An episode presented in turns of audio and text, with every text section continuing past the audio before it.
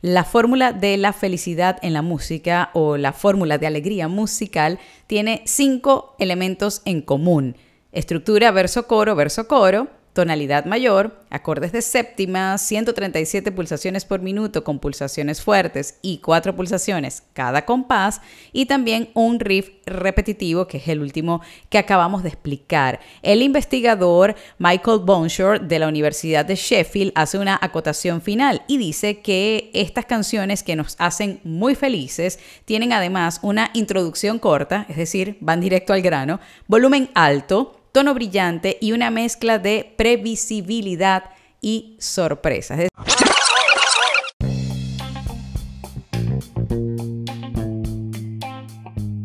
Hola, somos Robinson Ferreira y Mariana Ferrer Melo y esto es Maravilloso Piano.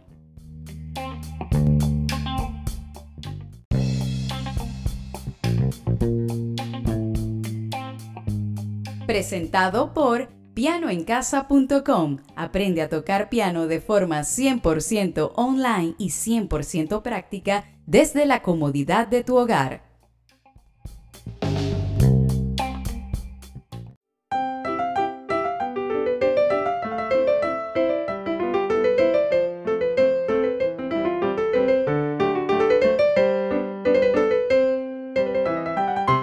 Hola, bienvenidos a un nuevo episodio de Maravilloso Piano y en esta oportunidad vamos a hablar de la fórmula de la felicidad en la música, es decir, qué tienen en común esas canciones que nos hacen sentir feliz, que elevan nuestro espíritu a la más alta vibración en solo unos segundos. Hola Robinson, ¿cómo estás?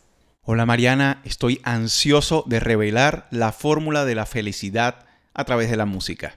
Sí, la vamos a explicar porque este es un trabajo de investigación que ha adelantado un psicólogo musical del Reino Unido que se llama Michael Bonshore. Él es un psicólogo adscrito a la Universidad de Sheffield. No es el único que ha estudiado sobre esto, pero digamos es el que hizo esta fórmula como tal y que propuso unos cinco elementos fundamentales que tienen en común las canciones que según él, además de psicólogo y es músico, nos hacen sentir extrema felicidad en pocos segundos. Así que como la fórmula es musical, tiene algunos elementos o algunas palabras de la jerga musical que quizás no sean tan fáciles de entender para el común, pero precisamente a eso vinimos, a explicar cada uno de esos elementos que forman parte de esta fórmula de la felicidad en la música, Robinson. El primero de estos elementos es estructura verso-coro, verso-coro. Es decir, todos nos aprendemos rápido el coro de la canción y el verso, en lo que yo entiendo, es como esas partes que son distintas de la canción y que nos van contando la historia. Explícanos un poquito más de esta estructura, Robinson. ¿Qué es una canción? Es una historia expresada en música. Cuando escuchas una canción, hay una estructura básica, que es la que ha comentado Mariana. Verso, coro, verso, coro. El verso es la exposición de la idea principal de la canción y tiende a desarrollar esta historia que se quiere contar, sea alegre o sea triste.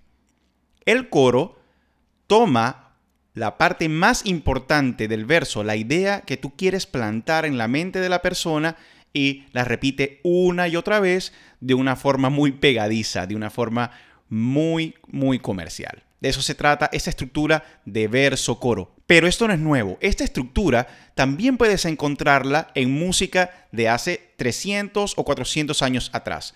Existe una forma llamada forma rondó que viene del periodo barroco de la música, y esta forma es una forma cíclica, es decir, algo que se repite una y otra vez. Su estructura es A, B, A, B, A, B.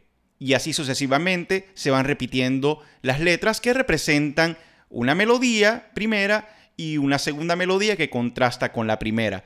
En el rondó, a la A se le llama episodio y a la B se le llama refrenda.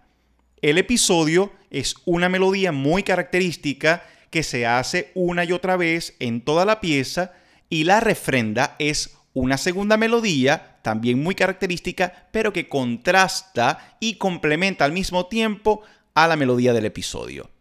compositores como Mozart hicieron famosa esta estructura, esta forma musical y precisamente en este compositor vas a encontrarla con este nombre, rondó de cinco partes. Ya un compositor como Beethoven toma esta forma y la deforma completamente. Puede que cada uno de los episodios, es decir, las melodías A, cada vez que sean presentadas tengan un elemento de variación, sea porque tiene más o menos notas o porque está modulada a otra tonalidad. Bien, entonces ya vemos que esta fórmula del verso coro, verso coro no es de las canciones recientes, sino que es históricamente, pues ya viene de, de, la historia antigua de la música y que además pues se encuentra también en la música instrumental. El segundo elemento de la fórmula de la felicidad en la música es la tonalidad mayor. ¿Qué es la tonalidad mayor? La tonalidad en una pieza o en una obra o en cualquier canción es la atmósfera de la pieza que comúnmente se hace sentir a través de la combinación de ciertos sonidos. Por ejemplo, si escuchamos una canción como Fly Me to the Moon, tiene una atmósfera sombría,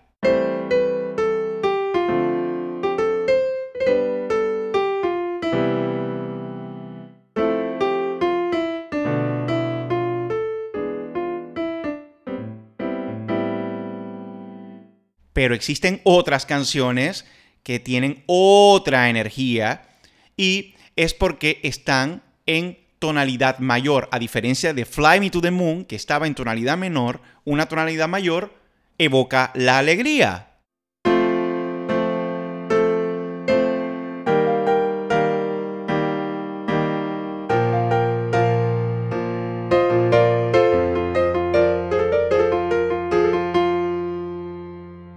Ya yo me alegré con solo escuchar ese pequeño fragmento de Hey Jude y entiendo entonces la gran diferencia entre lo que nos transmiten, porque básicamente es un sentimiento lo que transmite la tonalidad. Cuando tú escuchas Fly Me to the Moon, así como tú dices, es quizás algo más melancólico, nostálgico, misterioso, y cuando tú escuchas Hey Jude, enseguida parece que se activa toda una energía, una vibración positiva en el cuerpo.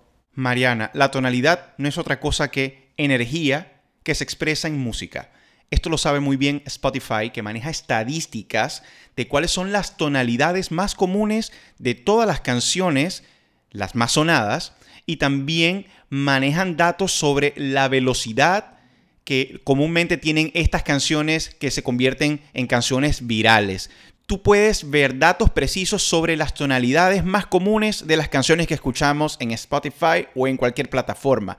Sol mayor, Do mayor, fa mayor, si bemol, mi bemol. Esas son las tonalidades y tiene que ver también con que esta música muchas se crea en el piano o se crea en la guitarra y son las tonalidades más accesibles, más cómodas para tocar en estos instrumentos, sobre todo en la guitarra. Y precisamente ahora que hablaste de, de las pulsaciones o de los beats, ahí, de hecho, me voy a saltar uno de los puntos. El número 4, originalmente, es que esta fórmula de la felicidad en la música tiene 137 pulsaciones por minuto, con pulsaciones fuertes y 4 pulsaciones cada compás. ¿Qué es lo que quiere decir esto en términos prácticos o, o explicándolo desde el punto de vista auditivo o sonoro? En este punto el investigador nos habla sobre los BPM, que se refiere a la velocidad, beats per minute en inglés, y también nos habla de pulsaciones por compás. Voy a explicar cada término. BPM se refiere a la velocidad. Una canción puede ser lenta, rápida o veloz. No estoy tan seguro de que sean 137 los BPM que más se recomiendan para que una canción se pegue o se haga viral. Recuerda que es para que sean felices. Es una fórmula de la felicidad, no de la comercialidad de la canción.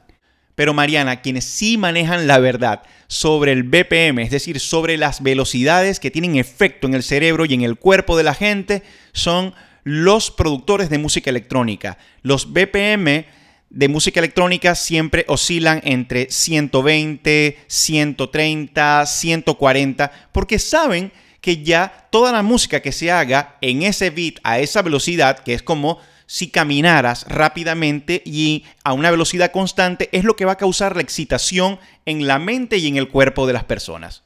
Esto, además, yo había leído sobre esto cuando se hace música, por ejemplo, para bebés, cuando se hace música para niños, cuando se hace música para la meditación, para la relajación, se tiene muy en cuenta este indicador porque el efecto, evidentemente, que se busca, por ejemplo, si es música de cuna, para dormir bebés, hay, un, hay unos beats, hay incluso se habla hasta de, la parte de los megahertz que debe tener la, la pieza o la canción. Y pues cuando se trata también de la meditación, estos factores tienen muchísimo que ver cuando se crea la música. Es así, tal cual como tú lo dices. La velocidad influye mucho en cómo tú recibes el mensaje de la música y cómo tú lo asimilas y qué sensaciones producen en ti. Ahora quiero hablarte de las pulsaciones. Pulsaciones, pulsos, beats, tempos, es lo mismo. La música puede hacerse básicamente en tres tipos de compases o medidas. También se les llama métrica. Estos tipos de métricas son métrica ternaria, métrica binaria y métrica cuaternaria. Una música hecha a métrica ternaria podría ser cualquier vals que escuches, podría ser una mazurca de Chopin. Músicas hechas en compás binario, las marchas. Es el mejor ejemplo que hay. Y hablando ya de la música en compás o métrica cuaternaria, pues debo hablarte de que todas las baladas y toda la música comercial que se hace hoy en día está a compás cuaternario o compás de 4 beats. 1, 2, 3, 4. 1, 2, 3, 4. Desde las baladas hasta el jazz, hasta el rock, hasta la salsa, todo lo que puedas escuchar hoy en día seguro está en compás de 4 bits o 4 pulsaciones. El siguiente elemento de la fórmula de la felicidad en la música es que tenga acordes de séptima. No tengo una explicación sencilla para el común. Es bien sencillo y te lo voy a explicar de una forma muy fácil para que puedas entenderlo y también todo el público que nos sigue en el podcast de Maravilloso Piano. Cuando hacemos canciones infantiles, canciones de cuna, comúnmente utilizamos acordes de tres sonidos, como los hago a continuación.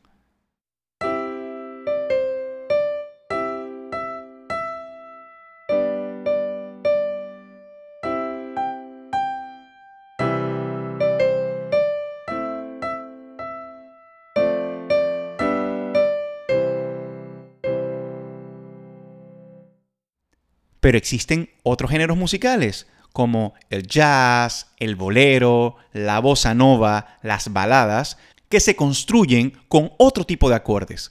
Son los acordes de séptima o acordes de cuatro sonidos. Es como hacer estos acordes de tres sonidos que yo he utilizado para las canciones de cuna, pero agregarle un cuarto sonido. Escuchen la gran diferencia que se produce.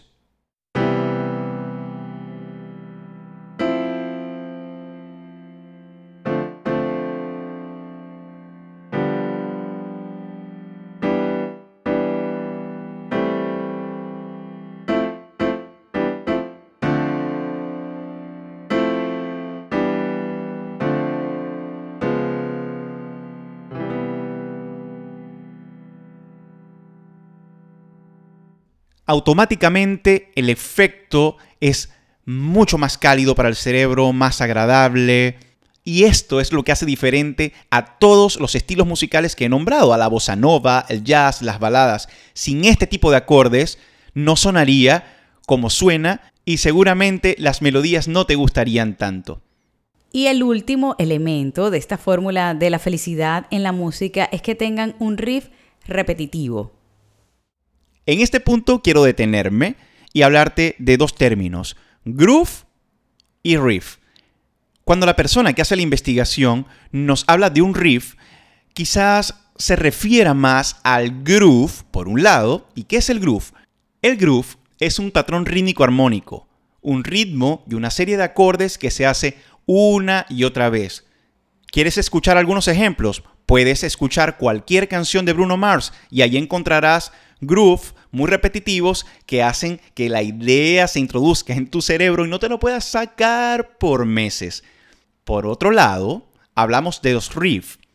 Los riffs son pequeñas frases que se repiten una y otra vez y hacen también que se te meta como un gusanito en el oído.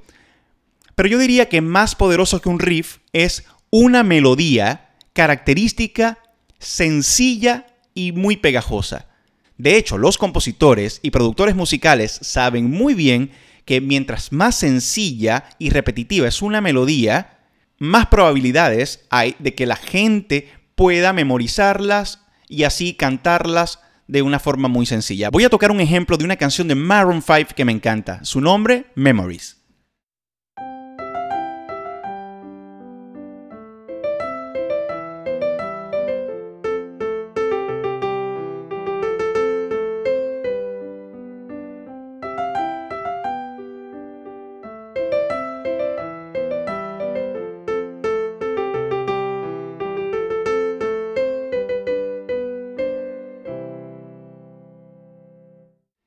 Maroon 5 conoce muy bien este secreto y cada una de las melodías que utiliza en cualquiera de sus canciones tiene esto. Son sencillas, muy características y fáciles de aprender. ¿Por qué? Porque son reiterativas, repetitivas. Pero esto no es nuevo. Esto que acabo de tocar está inspirado en una melodía conocida por todos. Es el cano de Pachelbel, que suena así.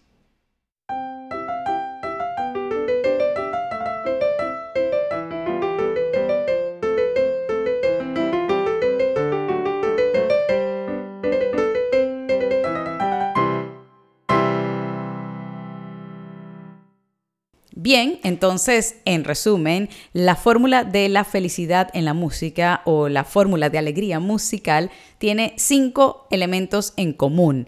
Estructura verso-coro, verso-coro, tonalidad mayor, acordes de séptima, 137 pulsaciones por minuto con pulsaciones fuertes y 4 pulsaciones cada compás y también un riff repetitivo que es el último que acabamos de explicar. El investigador Michael Bonshore de la Universidad de Sheffield hace una acotación final y dice que estas canciones que nos hacen muy felices tienen además una introducción corta, es decir, van directo al grano, volumen alto, tono brillante y una mezcla de previsibilidad y sorpresa. Es decir, van como, son como un poquito dicotómicas. Es decir, te pueden sorprender, pero también tienen gran parte de previsibilidad o de repetitividad que hace que, bueno, ya sepas más o menos qué es lo que va a pasar.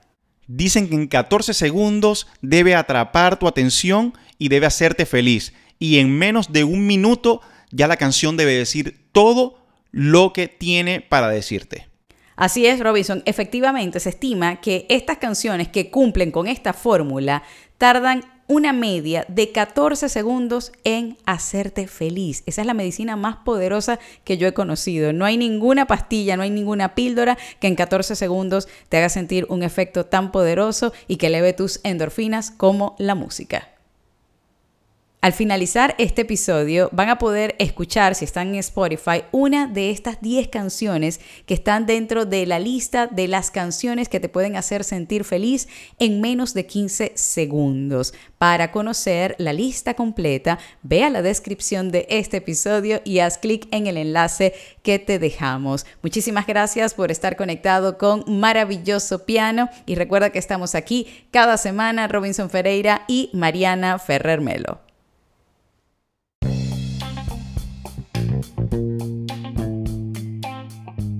Maravilloso Piano fue presentado por pianoencasa.com. Aprende a tocar piano de forma 100% online y 100% práctica desde la comodidad de tu hogar.